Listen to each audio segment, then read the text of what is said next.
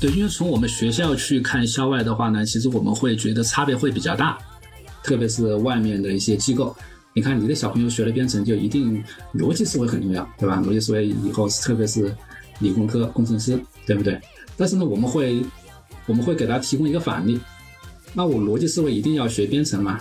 对吧？我我我我其他的一些学科，数学那也是逻辑思维的呀，对吧？而且数学的一些方法很成熟了。那我去学数学，我可以更加有效的去提升一个小朋友的逻辑思维能力。那小朋友的一个非常重要的问题是眼睛没有发育成熟。当你在一个没有发育成熟的时候，你让他去过多的去使用一些数字设备的时候，对于一个正在发育的一个小朋友来说，一旦你的用量时间增多的话，他一定是会有影响的。人和机器打交道，人和机器的关系这件事情其实是非常重要的。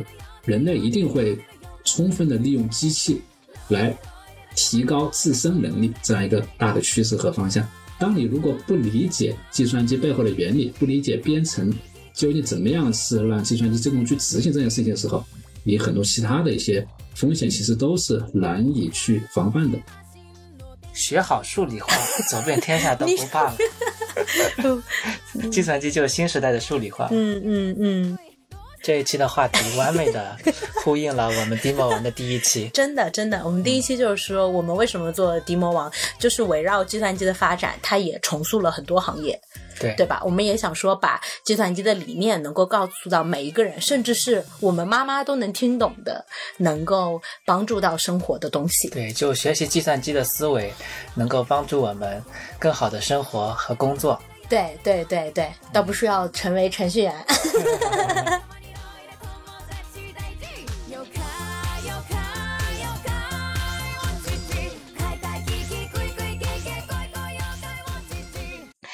欢迎来到迪魔王电台，Devil More，让有意义的事情有意思。我是电台的主理人五花肉，同时编程水平约等于少儿编程能力的五花肉。我是迪西。呃，今天非常开心的邀请到了我一直非常想邀请的嘉宾，来自华东师范大学的王伟老师。呃，王伟老师和大家打个招呼吧。Hello，大家好，我是王伟，来自华东师范大学数据科学与工程学院。那我这一块呢，其实在学校里面做教学、做科研。嗯，目前方向主要有两块，一块呢就是计算机教育，另一块呢就是开源。那实际上我和主持人朋友们认识，其实也是在一些开源这些活动上面认识的。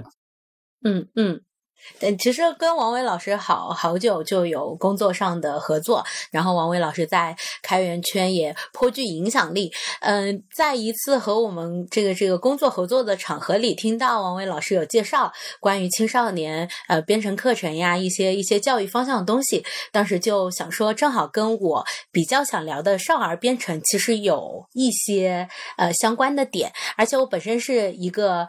呃，二流 学校计算机专业的同学，所以我也很好奇，过了这么多年，呃，这个学校里的计算机课程到底是不是也在顺应着呃所谓产学研的脚步做一些调整？嗯，我相信今天的内容，听众们应该会颇有收获，无论是从哪个点切入。嗯，今天我们会呃主要聊两趴的内容，第一趴呢就是聊聊，哎，现在突然在商场兴起的各种的呃少儿编程的课，它在呃。小孩的那一层里面开始高频的出现。第二块呢，就是我们也聊一聊，呃，计算机专业到底是不是个好专业，到底是不是一个就业前景非常好的专业？因为这个事情其实从很早就开始讨论，很多的同学在大学报专业的时候，其实也也还不知道自己未来怎么样嘛，所以也希望这部分能给很多的人以启发。好，那我们开始第一个部分。嗯，好的，好。嗯，呃，首先想请问一下王伟老师，你你自己的小孩，你会让他学编程吗？肯定会的呀，因为我家也是一个 小男生，现在也在开始捣鼓一些电子设备和相关的一些玩具了。啊啊啊！那那其实就是说，呃，为什么我们呃就是程序员出身的人啊，会特别偏向于说去鼓励每一个人都去学点编程知识？你怎么看待这个态度？啊、是这样的，对，因为不光是我，你会发现我自己周围的也有很多我类似这样的，哎，自己在家里啊、教小孩一些编程嘛。有一个很重要的原因，其实，嗯，我不知道你们有没有这种感觉啊，就是当你在一个工作里面做的时间长的时候，特别是你还觉得你自己有了一点积累。可能那种好为人师的这种感觉就出来了。对，那我们呢本身就是专职做这个事情的，在学校里面教同学的。然后呢，我们想把我们的这种感觉带到家里教我们的小朋友，这个是比较自然的。嗯。但是呢，我会发现现在越来越多的一些在企业里面的人也挺喜欢去做这件事情的。对，因为我们的职业关系，我们认识的很多人其实都是企业的，像嗯外企的呀，像国企的呀都有。对，那这些人呢，其实也会在家里去试着教小朋友。那教小朋友什么事情呢？那就是自己最擅长的嘛。对，那我们认识的很多都是程序员，那就是教我们的小朋友写代码这件事情，对不对？嗯 嗯，因为我们认识的圈子里的人大部分是程序员，所以他们把自己的小孩送到少儿编程的学校里面。都是比较自然的，嗯然后我们最近也了解了一些不是程序员的家长，他们也是很喜欢把自己的小孩送到少儿编程的机构，嗯，然后我们了解了一下原因的话，是发现小孩子对于少儿编程这个事情好像都会很感兴趣。嗯，是的。我我有点和你们不太一样的观察，我我我们可以交流一下。哎，嗯，你说。其实我发现我们这边把小朋友送到外面去学少儿编程的，可能是非程序员或者是计算机类职位的家长会更多一点。嗯嗯嗯，程序员类的家长其实可能某种程度上还不一定。为什么呢？会自己教哦。哦，自己教，对，一方面是自己教有可能，第二个呢，他可能觉得外面的培训机构啊参差不齐，不一定有他教的好，对，主要是这个原因。嗯，对对对，这个其实也是我们想聊的一个话题。对对对，是的，嗯，我们现在其实在外面能看到非常多的机构，他们在做少儿编程的呃教育嘛。对。那这些机构其实对于家长来讲的话。呃，哪怕我们是程序员出身的，都很难去选出一个非常靠谱的。那对于这一块更没有太多了解的家长的话，他们可能选择的难度就会更高。嗯，那现在如果说从行业里去看的话，呃，您这边有没有一些比较推荐的机构？这个不太好吧？对，这样我我可以谈一下我的认识，可能不会涉及到具体的机构，对，但是呢，我觉得应该可以给大家，包括我自己，如果要去选择类似的服务的话，应该可能会有些帮助。对，第一个呢，我个人觉得啊就是编程这件事情，少儿编程，它其实还是一个非常早期的一个一个教育品类。对，那其实，在那个嗯，我们的疫情之前，本身那个在线教育已经开始，呃，越来越热。那编程教育呢，其实也是，呃，前几年还是挺热的。对，那现在是因为疫情，包括酸碱这些事情，可能有一些嗯降温的这样一个活动。但是呢，大家普遍也还是认为，像这种编程教育呢，还是非常有用的。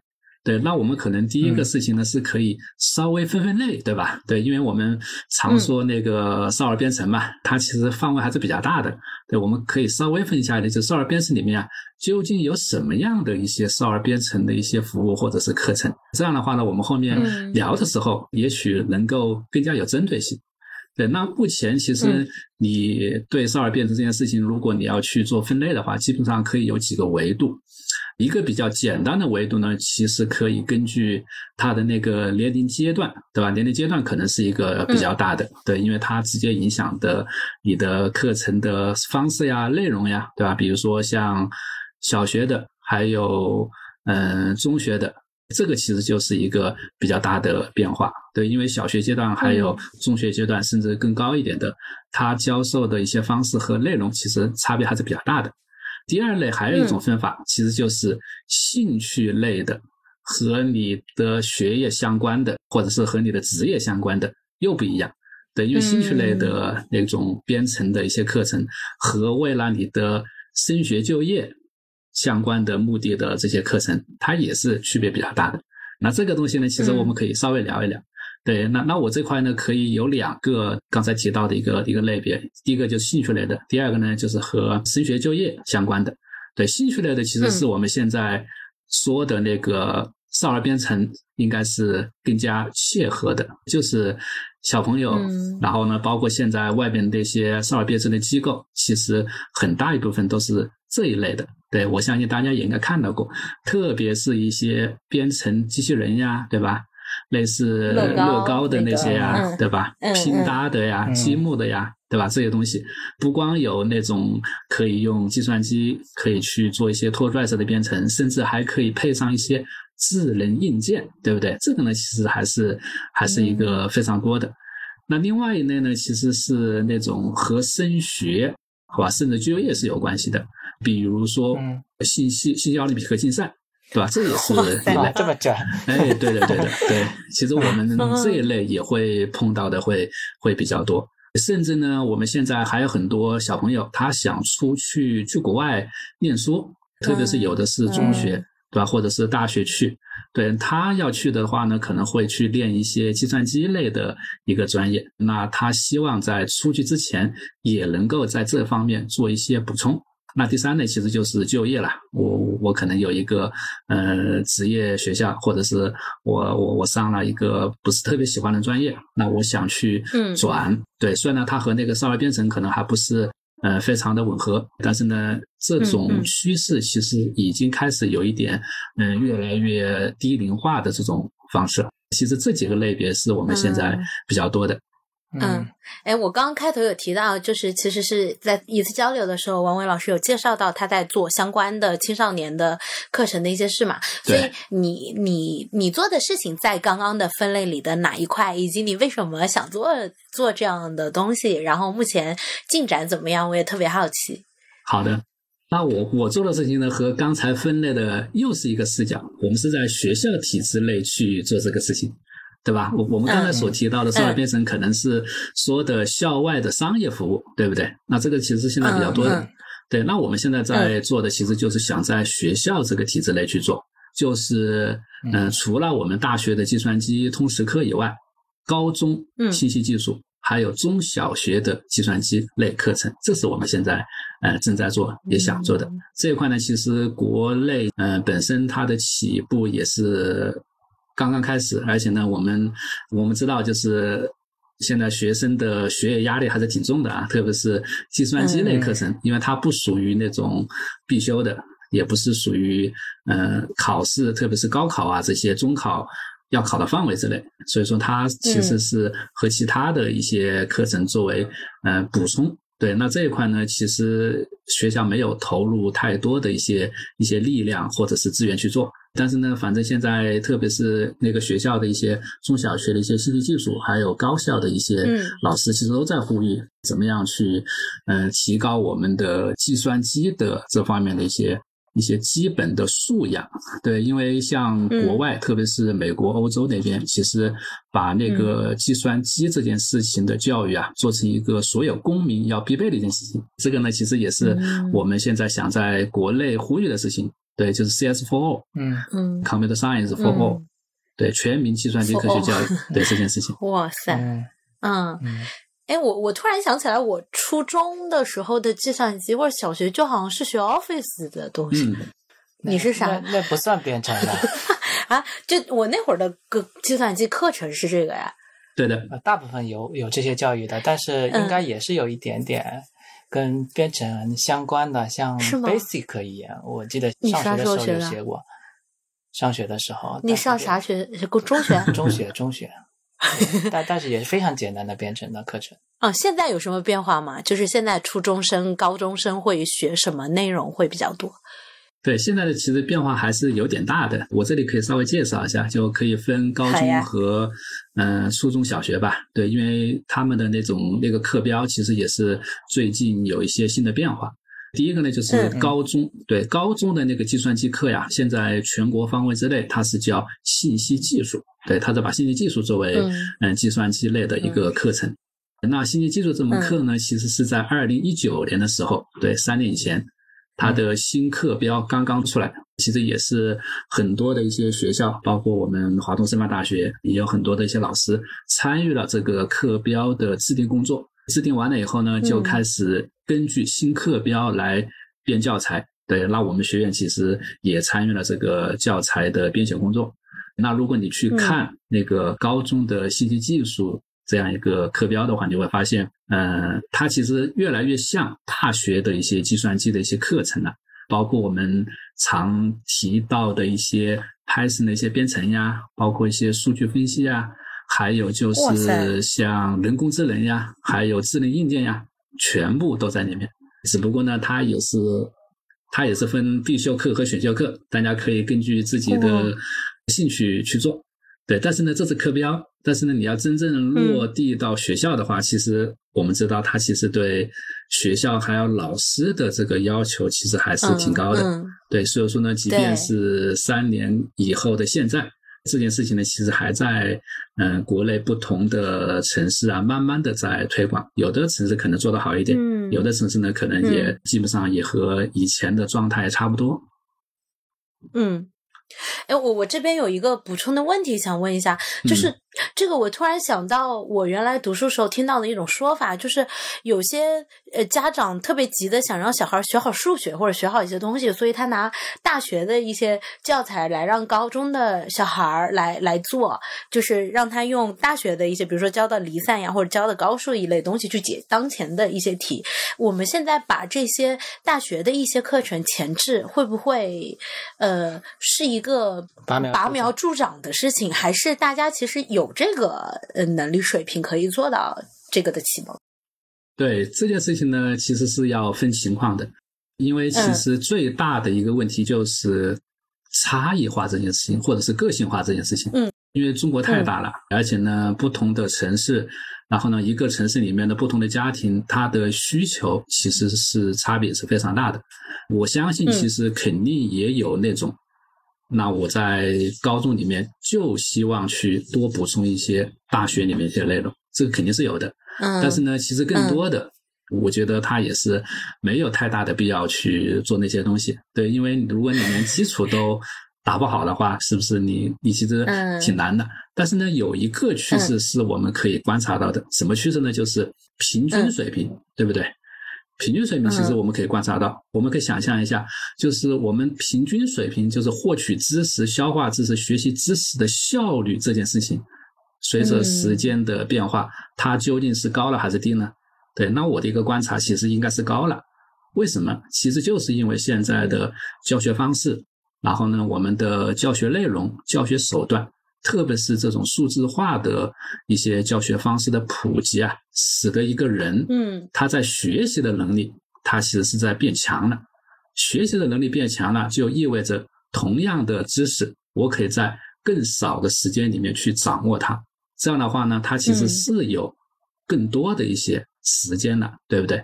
那这些时间可以用来干什么？你可以用来去做一些兴趣类的，可以用来去做一些创新。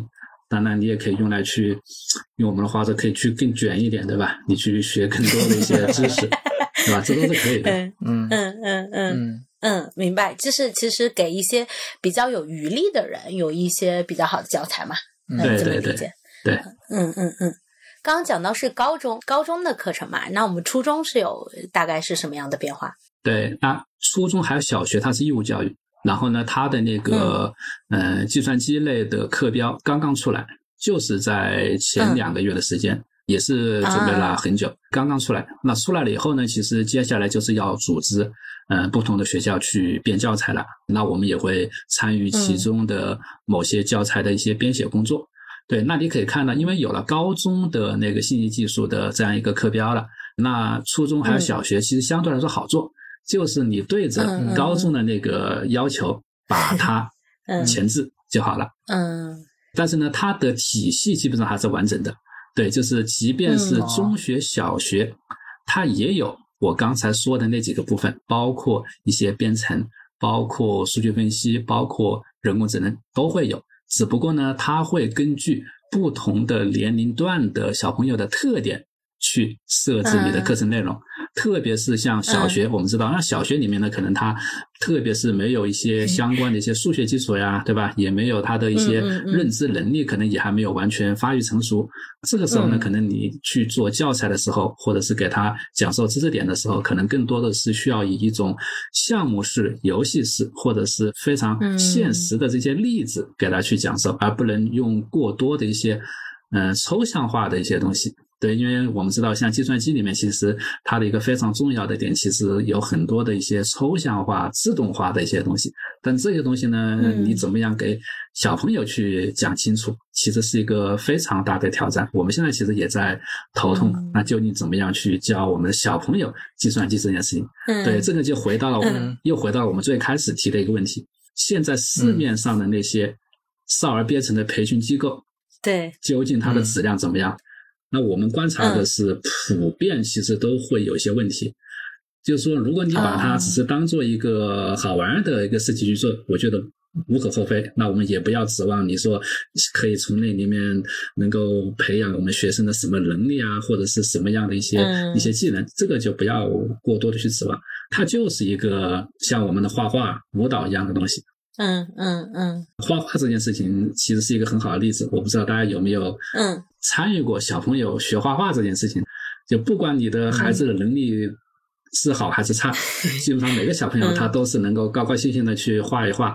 对，那画的不管好不好，老师会给你去补充一下的嘛，对不对？给你描一描啊，好呀好呀。那基本上大家都可以拿出一个比较像样的东西。对，那接下来干嘛呢？就是小朋友拿着那个画好的画。拍照片呀，那家长呢就可以发微信群呀，发朋友圈呀，其实就是这么样一个过程。嗯，对。那目前我们看到的少儿编程，其实很大一部分也是这样的，小朋友去搭搭建建呀，对吧？哎，我做好了一个风车转起来了，或者一个小汽车可以开了。那我拖拖拽拽，他也不管他究竟，嗯，是不是真的学到了东西，然后拿着他的作品展示给我们的呃父亲母亲看。那我们的父母也是一样，你看我们小朋友都会编程了，你看我们可以去 炫耀一下了。嗯，对，其实本质上其实是一样的。怪不得唬不住程序员，这个还挺贴切，因为程序员都是非常自信的群体，他总觉得自己教的是最好的嘛。而且，哎，听起来这个更像是玩具。对对对对对，因为我之前有见过一些小朋友去呃学少儿编程的东西，感觉就是拿着鼠标把一个东西拖到另外一个东西上面，就跟对的我玩一些游戏的感觉是差不多的。嗯嗯，所以我接下来想问的问题是，那目前在学校里的少儿编程的课程，就针对于比较初级的小学生这个级别的，大概的课程是什么样子的？就是课程的设计。对这个我我可以稍微说一下，因为就像我刚刚说的，像小学的课标刚出来，出来以后呢，其实它里面会涉及到一些知识点，那知识点呢其实也是比较常见的，比如说，嗯，有一些二进制的，对吧？有一些我们的图像、声音、文字怎么样在计算机里面去表示的，然后就是怎么样去写一些简单的一些代码。对，那这件事情呢，其实在特别是在小学生里面，其实还是非常有挑战的。就是你怎么样教小朋友去认识这件事情，甚至你能够利用计算机去做一些创造性的一些工作，这个其实挺难的。很重要的一个点就是需要和小朋友的一些平时的日常生活有非常高度的一些结合。比如说，其实你就是要举例子，或者是打比方。其实现在那个教计算机这件事情啊，其实对我也可以访问大家一下，你们觉得？嗯。我们教计算机需要一定用到计算机这个设备吗？嗯，这个问题很难。其实，如果说从学计算机的逻辑的角度上来讲的话，不一定。但是，我觉得如果没有一个实物的东西去有一个对标的话，可能对于小朋友来讲，很快就会失去动力和目标。对，这里面其实也是有技术的演化，对，和技术的变化其实也是高度相关的。什么意思呢？其实，嗯，这个和我们的命题其实也挺有关系的。就是第一个事情就是，我说我们教计算机的编程，那首先我们会区分一下，究竟什么是计算机，对不对？其实现在的计算机和我们那个时候，特别是我那个时候学的计算机，它的概念就完全不一样了。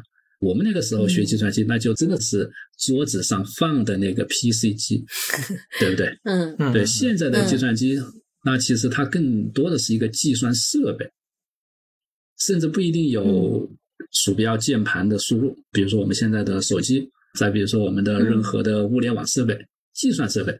对，其实小朋友也好，还有我们现在的生活日常当中，其实更多的接触的是这个。而且我们现在有一个很大的一个观察，我们知道，就是大家不一定有电脑这个东西，但是呢，一定会有手机，对不对？这个事情我们也会去考虑。对，这个就是我们在去教一个学员学的时候，他究竟具备什么样的环境？就是如果他没有一个计算机，特别是我们也会，呃，因为师范学校嘛，也会去考虑在边远地区、农村的这种计算机的这种普及程度。嗯。但是你会发现，他就是没有。电脑这件事情，但是呢，他一定会有手机的，对。那这件事情其实你要教到他的对象，其实就是可以通过他的手机上能够去完成、能够去感知、能够去学习的东西。我觉得这是一个哦，对。第二个呢，就是少儿编程这个东西，编程又是什么？是不是？嗯，哎，编程这个这个含义呢，其实它也在也在泛化。对，就我们那个时候提到了编程，其实就是刚才。也也提到像 Basic 啊这种，还有我刚才所说的 Python，对吧？它它是编程，这个我觉得应该不会有太大的疑义。但是呢，现在其实也会有一些新的一些编程的一些工具和环境，比如说低代码，甚至无代码。比如说我们刚才所提到的拖拖拽拽的，你说它是编程吗？它肯定也是编程的，对不对？而且以后的这种编程的模式还会去变化。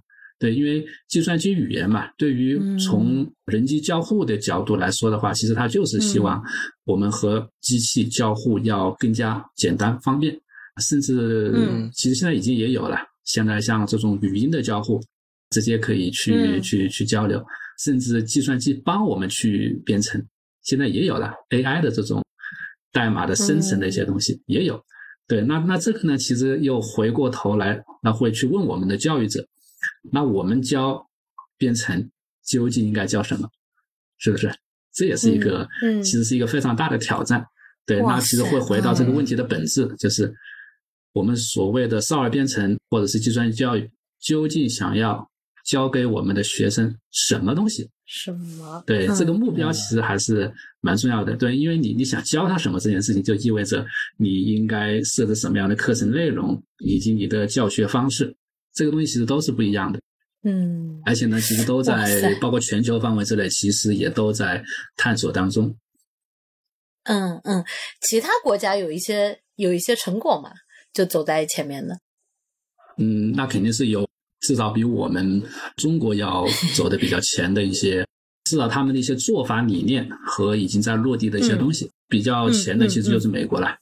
对美国的话呢，其实最著名的就是在奥巴马，就是他那个卸任总统的时候，对，就是那一年他通过了一个法案，就是提议要做 CS4 全民计算机科学教育这件事情。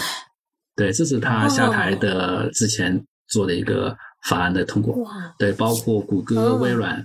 还有像 CMU 啊，一些著名的学校，嗯，都在这个大的计划里面。然后呢，他们就推出相关的一些课程，还有教具。我们现在看到市面上的一些，像一些 Scratch 啊、Broccoli 啊这种，嗯，拖拽式编程，其实都是和这个计划是相关的。再就是我们现在还会听到一个词叫做计算思维，对，也是和这个相关的。对，因为哦。因为会有一些概念性的东西嘛，就是我们希望把计算思维作为一个听说读写一样的地位的这样一个能力，对，就是每一个数字公民都应该所具备的，这是一个一个非常重要的一个一个事情，对，它就不是一个专业的事情，它是一个。同时，一个基础能力的东西，对这个就是也是为什么现在像国内少儿编程啊这些东西特别的一个热门的一个一个原因。对，因为这个共识性的东西，大家基本上还是能够形成共识的。对，因为像我们现在也都处于一个数字化转型的一个时代，对不对？数字化转型呢，又意味着我们每个人都是一个数字公民，而且呢，我们也不可避免的一定要和各种各样的一些数字打交道。而且呢，像这些年的 AI，AI 的技术进步就特别大。也会有些焦虑。那是不是我们的一些工作会陆陆续续的消失，被机器所取代？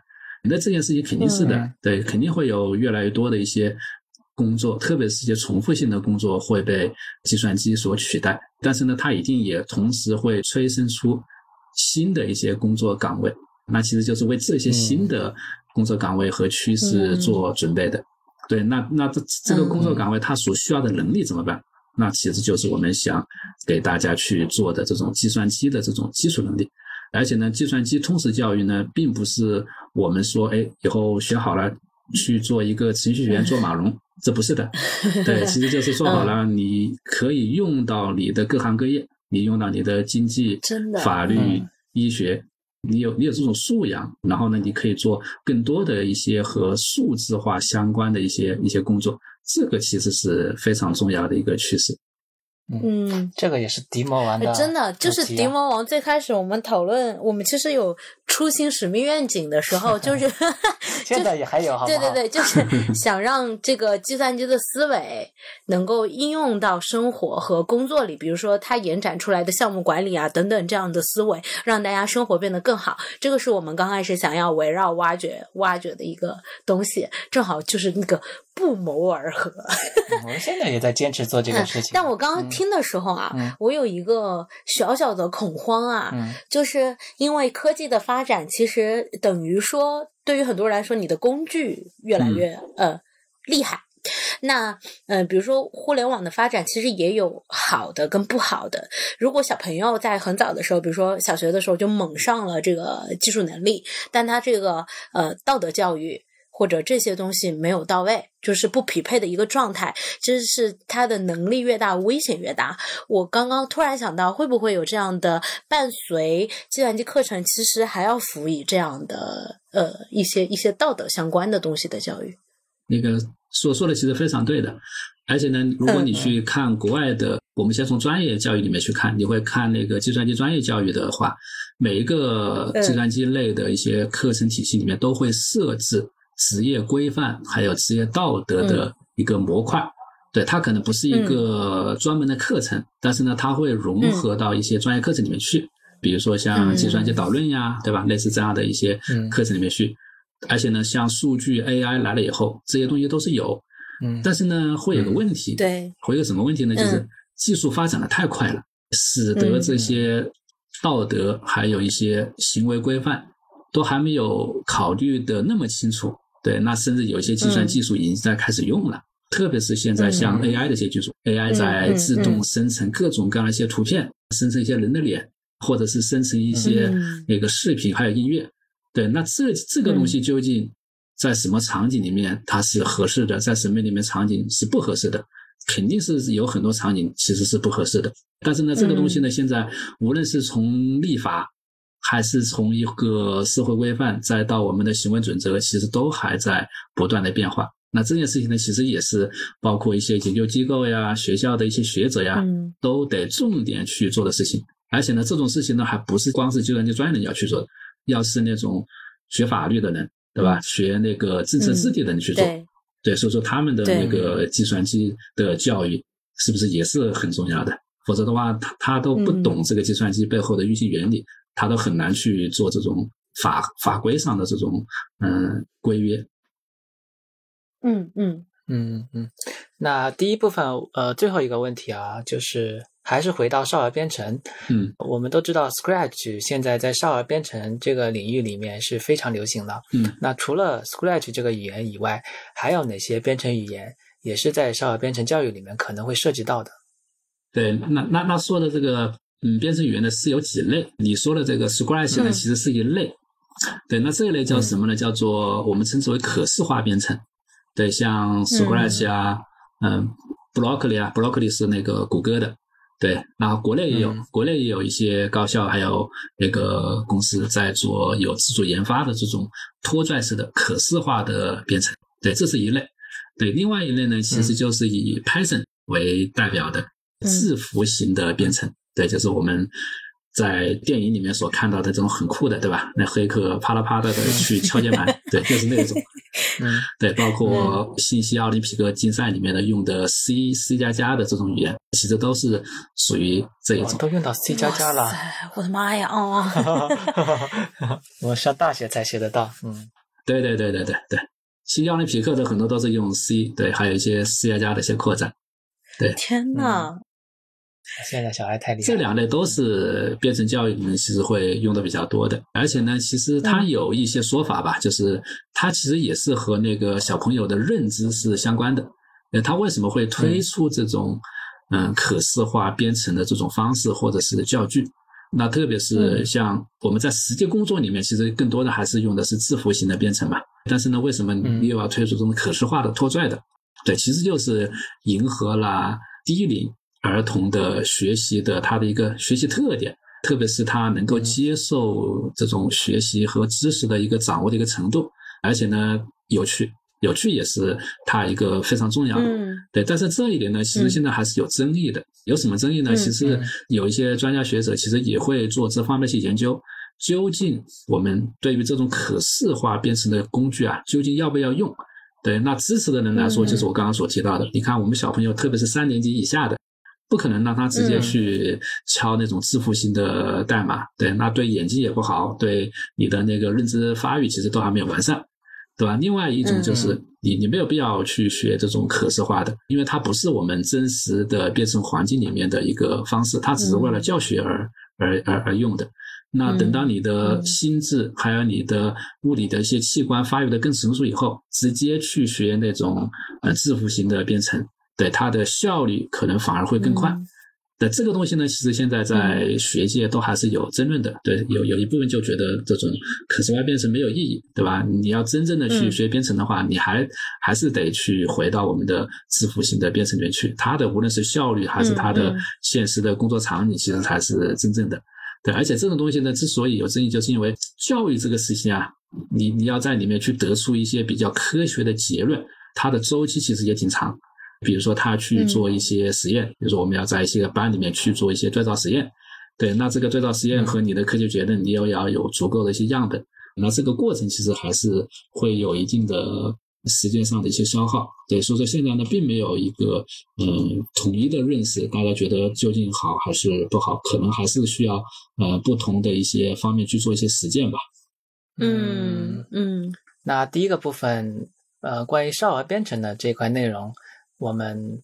要问的大概就这些了。我我有一个无聊的问题啊，就是说，在在这个在双减之前，有很多那种校外培训机构嘛，嗯，其实他的他的课程跟学校里课程其实也有点差异，他可能就为了你考试更好，所以他超前搞一些这些课程。现在我们刚刚也讲到，我们这个学校里有一套这个编程的课程，计算机呃类似的课程，我们怎么看现在的这些校外的这种少儿编程，是不是也是类似的心态，还是怎么样？这个我比较好奇，对，因为从我们学校去看校外的话呢，其实我们会觉得差别会比较大，对，因为不光是，嗯，它的整个教学内容、教学方式，因为本身它的目标就不一样，对，因为像学校啊，它去做这种，嗯，计算机教育，是因为整个，呃，全球国家的发展的需要，特别是整个职业职场上的需求。对吧？这是一个最大的一个一个原因。而且呢，像美国，我前面提到了 CS4 那个计划，之所以奥巴马要提出，就是因为他觉得计算机的教育是未来美国能够继续在全球领先的一个非常重要的因素。这是他的一个一个出发点。从我们国家来看，其实也是一样的。我们觉得，那中国肯定是崛起的这个道路，肯定是。非常的重要了。那如果要在中国崛起的道路之上继续支持的话，那其实就需要大量的人才，特别是需要能够懂计算机、能够懂数字化这样的一个人才。所以说呢，我们现在是比较重要到学校里面去做这件事情。但是呢，如果是校外的话，那它就不一定是这个目的了。对，可能更多的还是它的商业目的。就因为一个企业嘛，它其实最重要的一个诉求，其实还是它的发展，对吧？它得去挣钱。你挣的钱，你才能继续发展。所以说，他的很多一些动作，还有他他很多的一些目标，其实都是为了他的商业化的目的去的。对，那一旦他是为了他的商业化目的去的，他的一些做法就不一样了。那这个其实就是可以感受得到的嘛。比如说，你想想，他这个嗯，究竟谁会来买单？谁会对这个买单决策有影响？那他肯定就会朝着这个方面去做，他就会做一些比较嗯吸引小朋友眼球的，或者是又能够解放父母的，或者是能够满足父母的一些 一些需要的东西，这都是他的一些点，嗯，对吧？那这个才是。至于你学的那个东西究竟是不是能够给我们的小朋友在未来能够有非常重要的竞争力上的影响，可能是一个其次的一个内容了。嗯，这个这个就凸显出，特别是师范学校的重要性了，对不对？那师范学校会去真正的去思考，究竟什么东西对小朋友有用，特别是他以后的这种人格还有技能上的一些一些一些内容。对，而且呢，计算机教育其实我我们的认识，它其实是一个综合性的一个一个内容，它绝对不是嗯敲代码然后让它运行。对，它里面其实有非常多的一些综合性的一些素质。包括一些沟通交流、数据素养、数字素养等等。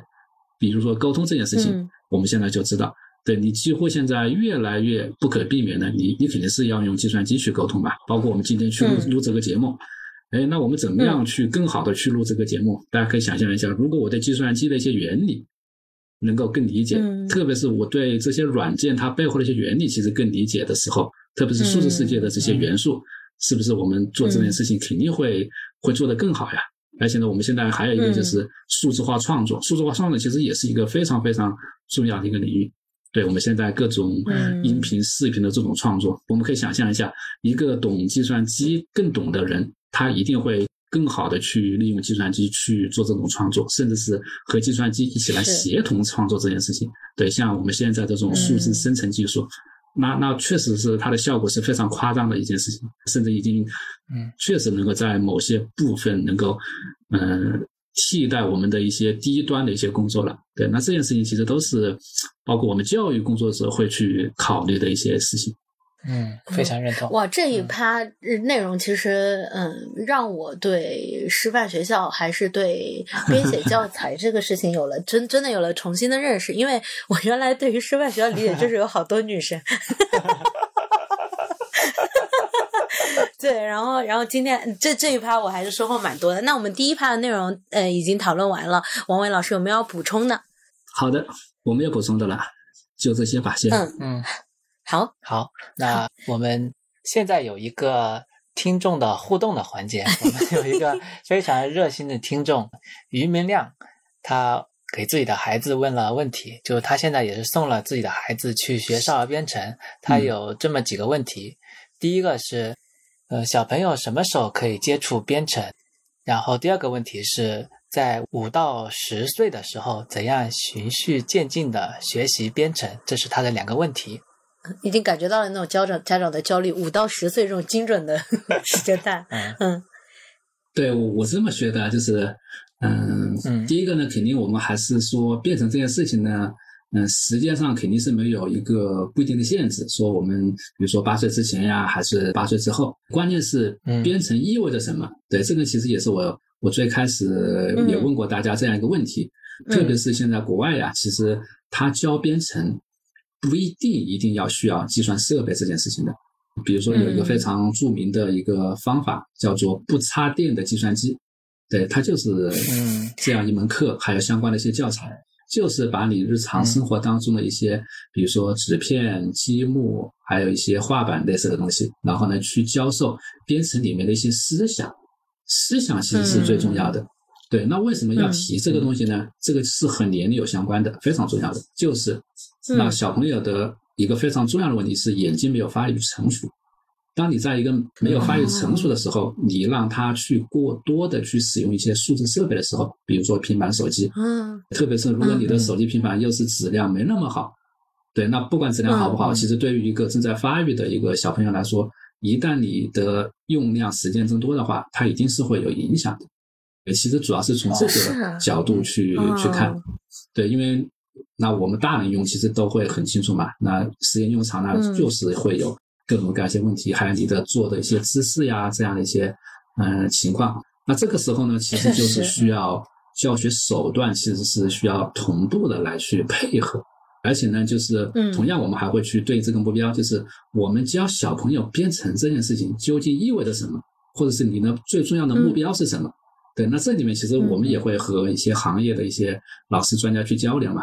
对，比如说我可以问你啊，哎，我们教编程教育给小朋友编程，是不是为了小朋友的逻辑思维啊？你们觉得？这是一个很常见的一个一个论断，逻辑，特别是外面的一些机构。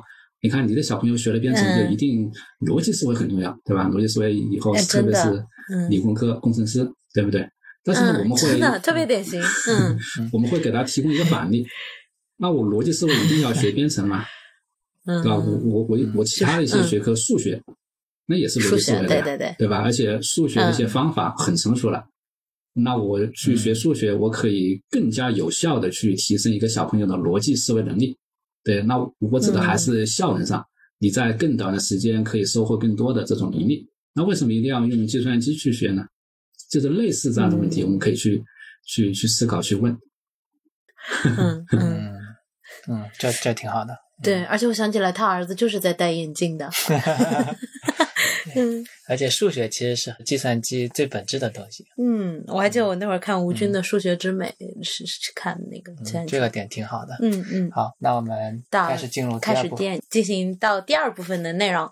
第一部分我们深入的探讨了一下少儿编程，以及呃王伟老师帮我们普及了怎么去分类，怎么去看这些课程，以及学校里在做的这样的课程跟外面的培训机构之间的一些差别。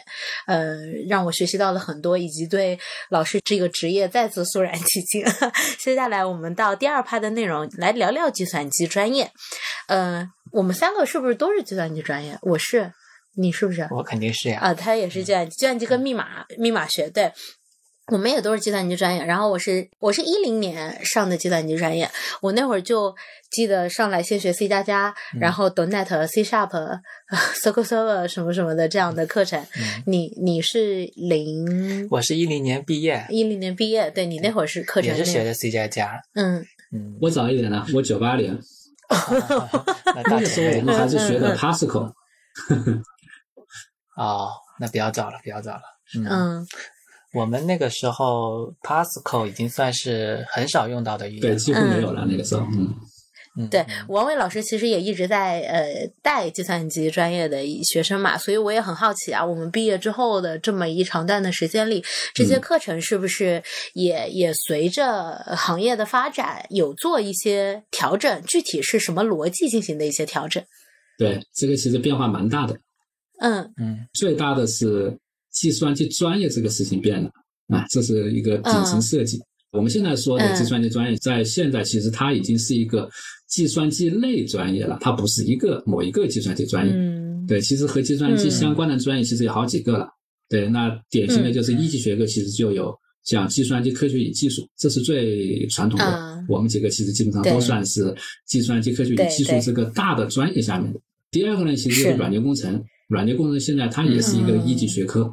对，我们现在不是也可以看到很多学校都有软件学院。对，那这件事其实在国内基本上也发展了十十来年的时间。那我们觉得软件人才很重要，国家其实在十几年前就开始设计软件专业。对，那现在呢，其实又有几个新的专业。第一个呢是嗯数据专业，大数据专业。哦，我们应该也是大概从嗯三四年前开始建设的。对，现在已经有几百所学校都在数据专业这一块。对，包括我们自己的这个学院也是，还有呢，就是网络空间与安全，它也是，它是关注的是计算机网络的安全类的一些一些方面。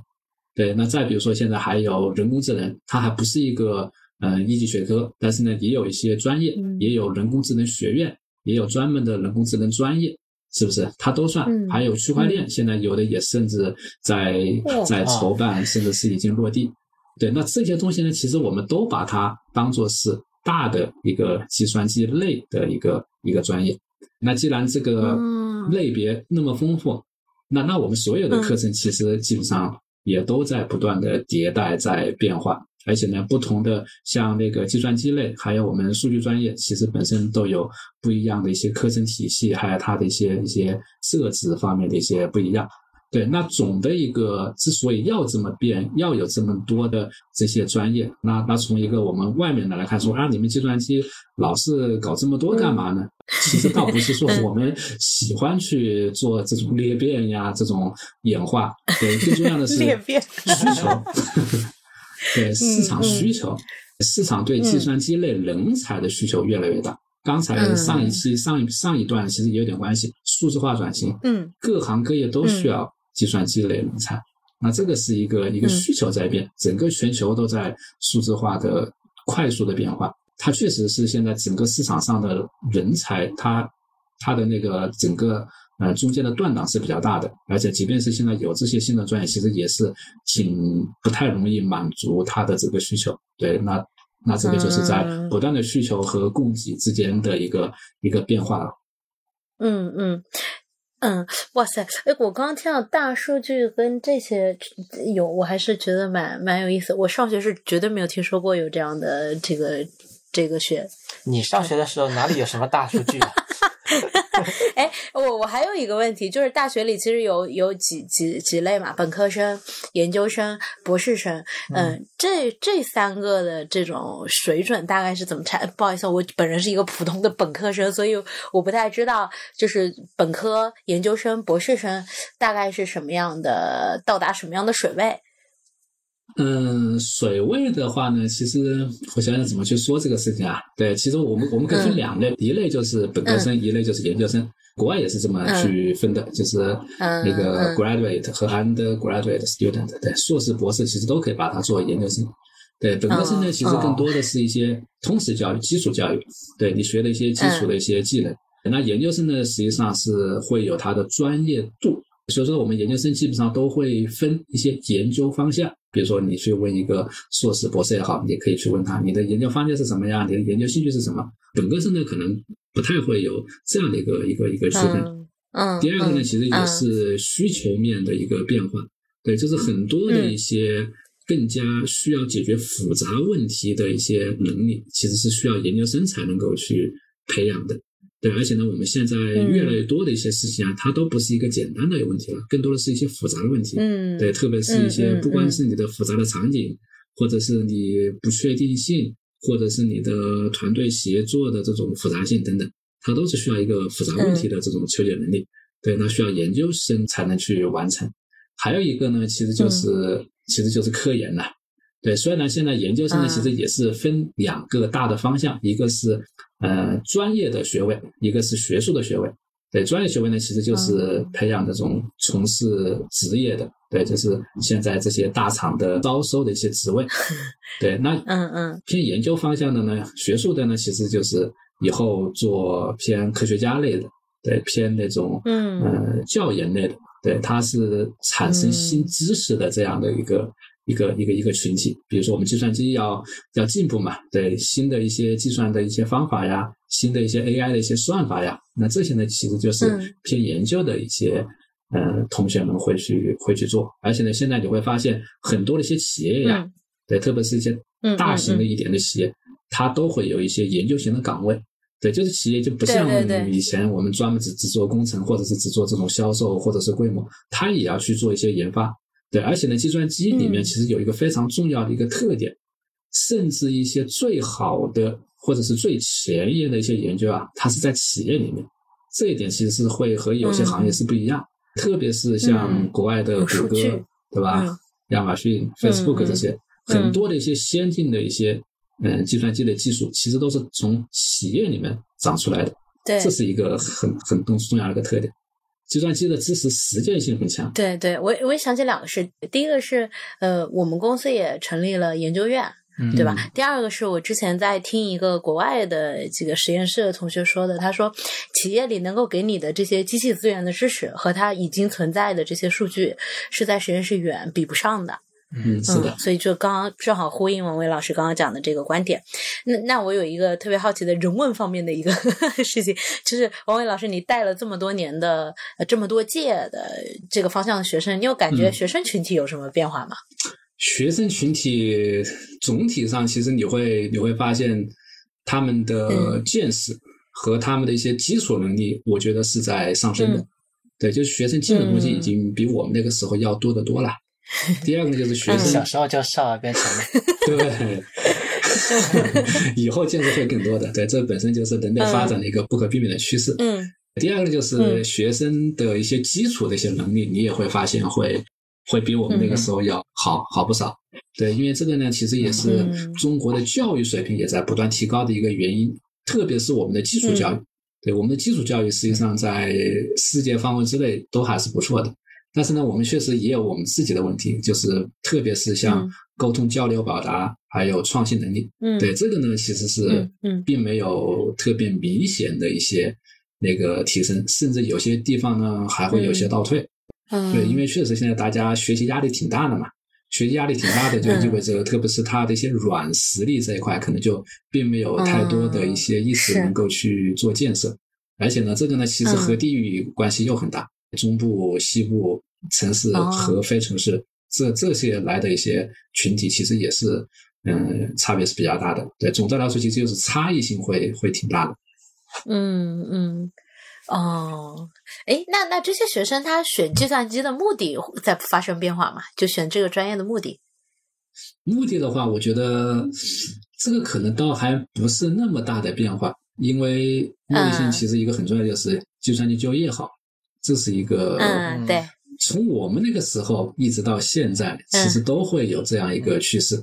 对，因为这二十年，对吧，一直都在高速的这种发展当中。即便是现在，我们觉得啊，整个行业都在裁员，对不对？但是呢，相对来说，计算机类的这个专业，其实它还是和其他专业比较起来，还是有它的一个非常大的优势。就是说，我们即便在这样一个都在裁员的情况下，我们计算机基本上还是能够找到一个还可以的工作，是的，对不对？而且它的机会也多。对对对，是。哎，得益于计算机专业就业好，我们这种围绕计算机 的职业，什么技术运营也也还还还好。那刚才讲的是现在的就业情况嘛？那如果我们预测未来五到十年去看的话，呃，您觉得计算机这个专业它的就业前景是否还是像现在一样，依然是比较看好的？嗯，前景上我觉得没问题，但是对人的要求，我觉得会有非常大的变化。这是我觉得一个会是一个非常大的一个趋势，是什么意思呢？就是，嗯，像我们那个时候，基本上你把你的专业学好，基本上就会很好是，然后你可以找到很好的像现在的一些大厂，对。但是呢，我觉得这是以后的话，就是你仅仅只把你计算机的一些内容学好的话，可能会有一定的挑战。对，什么原因呢？就是一方面，就像我前面说的，那那同学们呢，其实也也也都是竞争嘛，也都是会觉得比较厉害，对吧？而且呢，现在这种嗯学习资源的渠道，其实都还是挺多的。对，那如果你只是在你的那个非常小的一个比较窄的一个一个方向，或者是技术领域里面去做的话，不一定能够有那么好的一个一个就业面。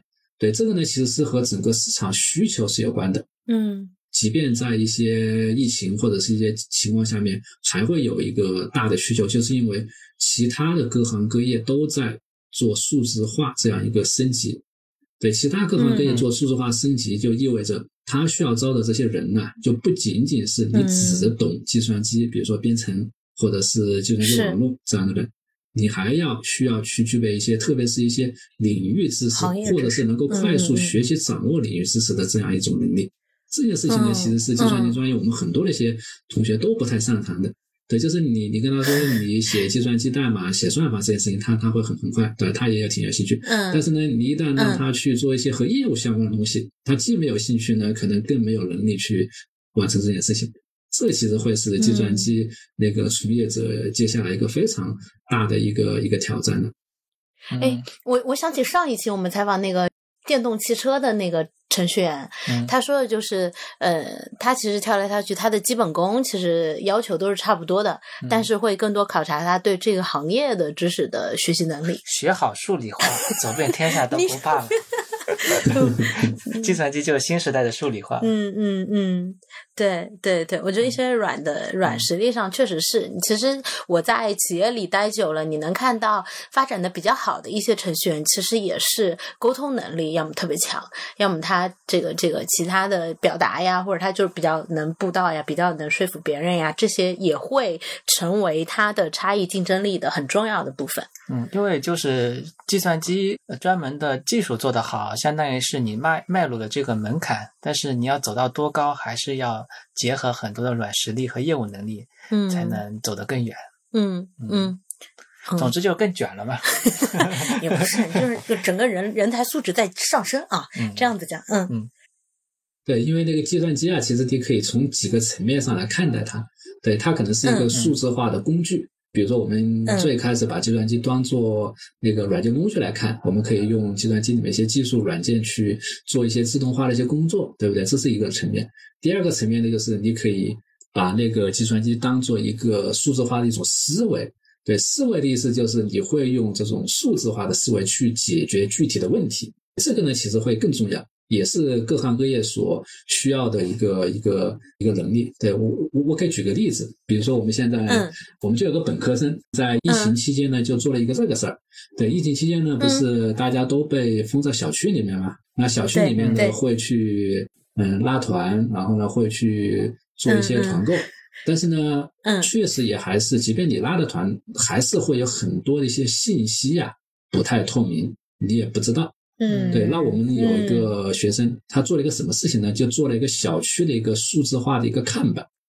对，这个数字化看板是干嘛？其实其实 简单来说，它就是一个网页。对，简单来说，其实它就是一个网页。但是呢，这个网页不一样，它上面呢有很多非常有意思的数据。对，它把它放在一起了。比如说，它上面会有今天新增多少，呃，那今天那个嗯有痊愈多少？还有一个很重要，就是今天小区里面有几个阳性。哪栋楼里面有阳性，以及这些小区里面是不是有一些物资的一些发放？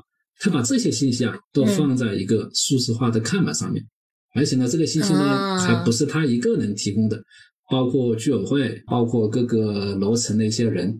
对，那这个东西呢，其实真的是不难，但是呢，一旦有了这样一个东西以后呀，放在群里以后，大家都会觉得非常有用。什么样的有用呢？大家会觉得有一种更加信任感和安全感的一种感觉，这是一个非常重要的一个点。当我们啥都不知道的时候，特别是我也不知道我我们周围是不是有人那个阳过，对吧？恐慌，对。但是呢，一旦你把这个信息公布出来，其实你会发现，即便他有，其实也没什么，因为我知道，对，因为确定性这件事情，一旦你有确定性了，其实大家不会去对于这种未知的这种恐惧。对这个时候呢，其实对于安抚大家的一些情绪，其实是非常重要的。对，就这种思维，其实是特别是各行各业那所有的这些人，其实都是要要去最好是能够具备，然后呢去做这种创新性的一些一些事情的。我觉得还是非常有有意思的，而且也对，哎，我觉得真的感觉到了科技向善这个这个主旨，就是在在让人文的部分更多一点，就是这这个感觉，嗯。其实我们今天的最后一个问题，我们刚刚有聊过了，就是说未来的人才和竞争，呃，计算机还是不是一个好专业？那那我们看来第二趴其实也聊完了。王伟老师有没有关于计算机专业这个方面的一些补充？可以啊，我觉得可以有两个补充吧。对，第一个呢是计算机专业这件事情呢在下沉。对，下沉的意思就是它不仅仅是作为一个专业化的东西，它会变成了一个通识性的一个技能。对，这件事情呢其实也是我们现在在学校里面去做的。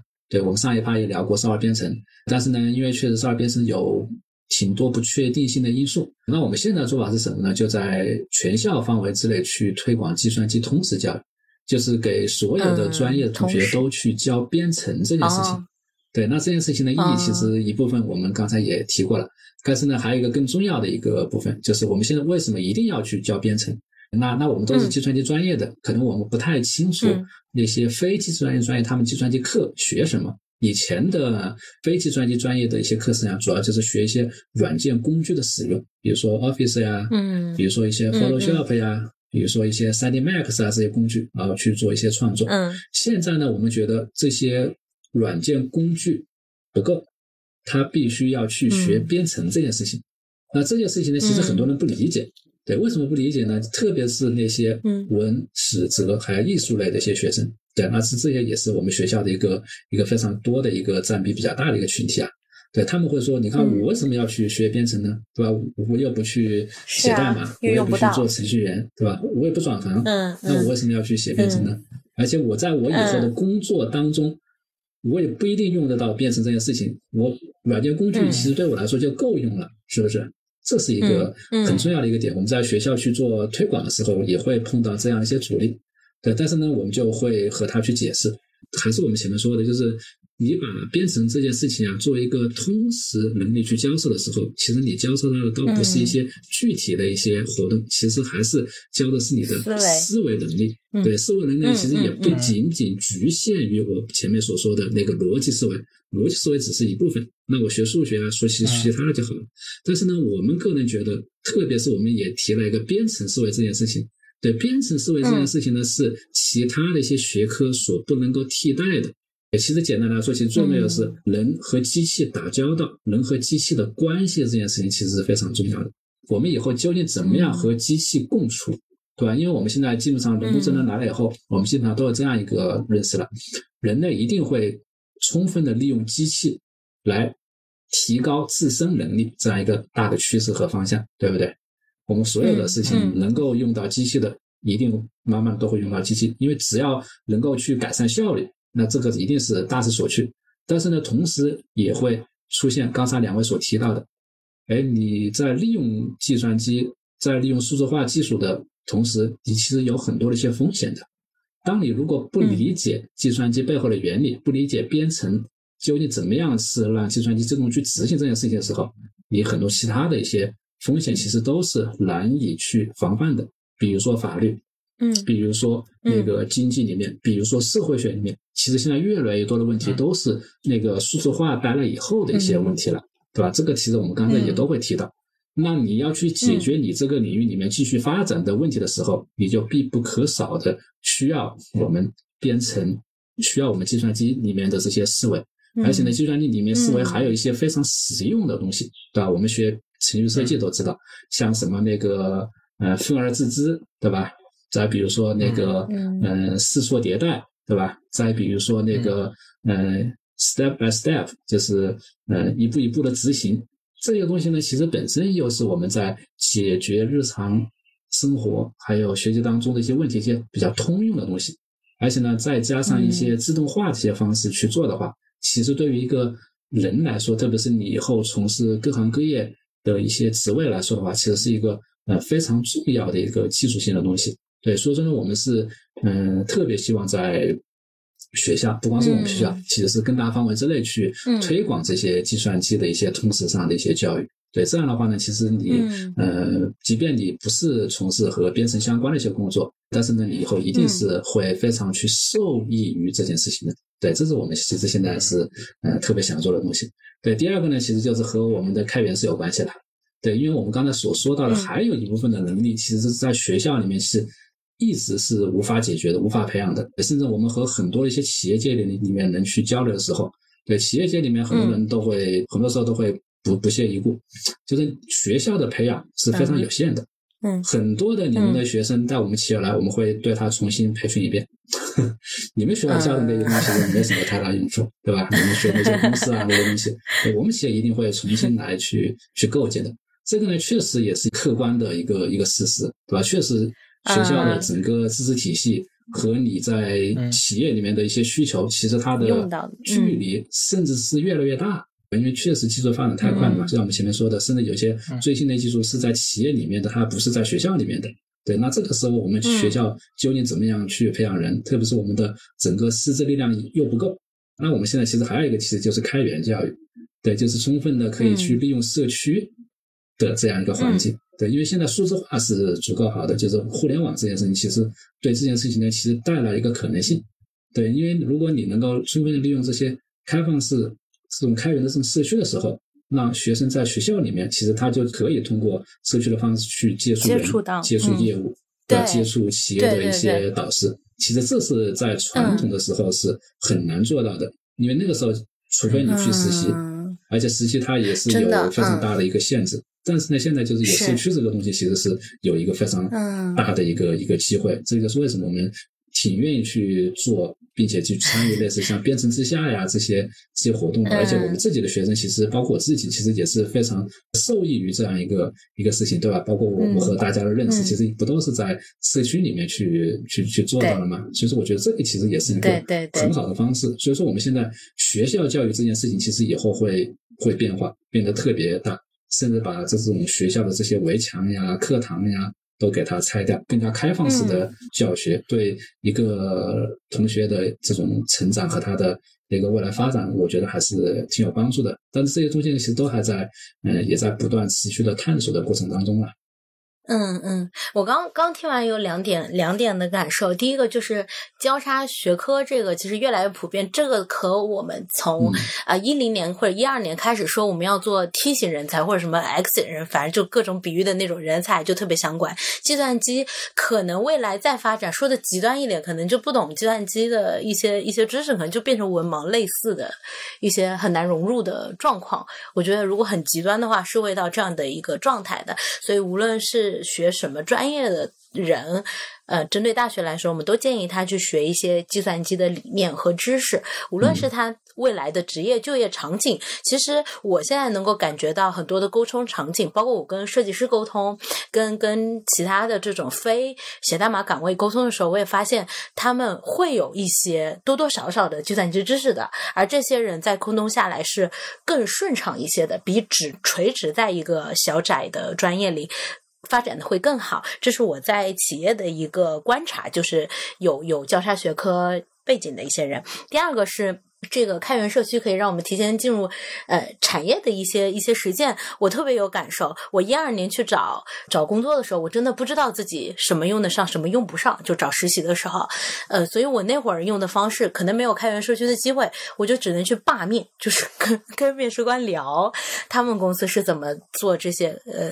业务的，然后是用的哪些技术的？当时只能用这样的方式，但现在新的时代有了开源的蓬勃发展，特别在国家的这个助推之下，其实更多好的企业呀，一些好的人才呀，一些包括老师和和这种学生也都进来了，其实是能有更好的融合机会的。这是我刚刚听王伟老师补充两点的感受。